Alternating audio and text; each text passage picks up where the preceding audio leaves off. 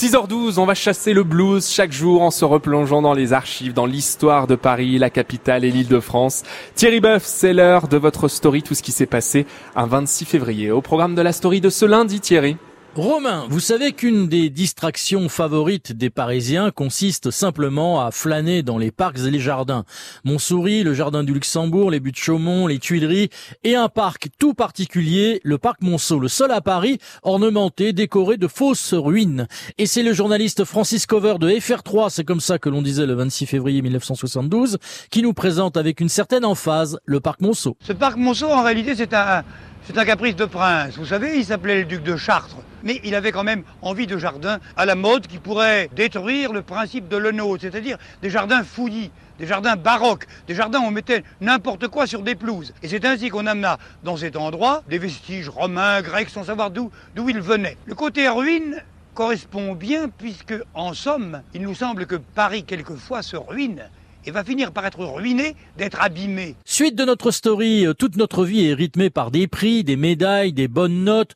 Enfin, pas pour tout le monde, hélas. Alors il y a la Légion d'honneur pour les plus valeureux qui rendent un service important à la France, la médaille du mérite, le poireau agricole, euh, la médaille du travail, les médailles en chocolat pour les cancres, et puis euh, les prix d'excellence à l'école, les prix littéraires, les prix à la pompe pour les automobilistes ce matin. Tiens, en passant, une petite info, les grandes surfaces casinos en Ile-de-France vendent à prix coûtant jusqu'au 29 février, 1,90€ pour le SP98 et 1,79€ pour le gasoil. Et voici l'archive qui a suscité notre intérêt ce matin, le prix du ringard. Un ringard, c'est un type assez médiocre, has dépassé. Le prix du ringard était décerné dans les années 70 par une bande d'humoristes, Jean Carmet, Pierre Doris Moustache, Anne-Marie Carrière. Le 23 février 71, ce prix tant convoité est attribué à un chanteur et comédien de deuxième zone, Carl O'Neill, qui évoluait dans des films de gangsters style Le Pacha, Le Soleil du Voyou ou Le Cri du Cormoran le soir au-dessus des joncs. Tout un programme. Moi je le trouve grand, fort et bête. Oui, moi non. pour moi sa qualité c'est que c'est une véritable honte pour le métier.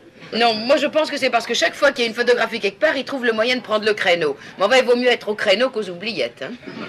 À l'unanimité du jury, le ringard 71 a été élu. C'est Carlo Nel Méfie-toi, il est peut-être là-dedans. Attends, je vais ouvrir. Non, je crois pas, je crois pas. Ah non, il est pas là. Et pour terminer, un 26 février historique, en 1816, Napoléon s'évade de l'île d'Elbe où il était exilé depuis sa destitution. Il débarque le 1er mars sur la plage du golfe Juan et 19 jours plus tard, le 20 mars, il arrive à Paris, aux Tuileries et reprend le pouvoir. Chateaubriand écrira, c'est l'invasion d'un pays par un seul homme. La suite, on la connaît. Le destin de Napoléon se brise trois mois plus tard en Belgique sur les plaines de Waterloo, près de Bruxelles, la plus grande défaite militaire française. Merci Thierry, c'est vraiment le prof d'histoire qu'on aurait adoré avoir hein, en cours pour tout savoir sur euh, ce qui se passe sur l'île de France. C'est ici sur France Bleu Paris avec Thierry Boeuf, notre monsieur histoire à retrouver, pourquoi pas si vous n'êtes pas très bien réveillé, sur francebleu.fr.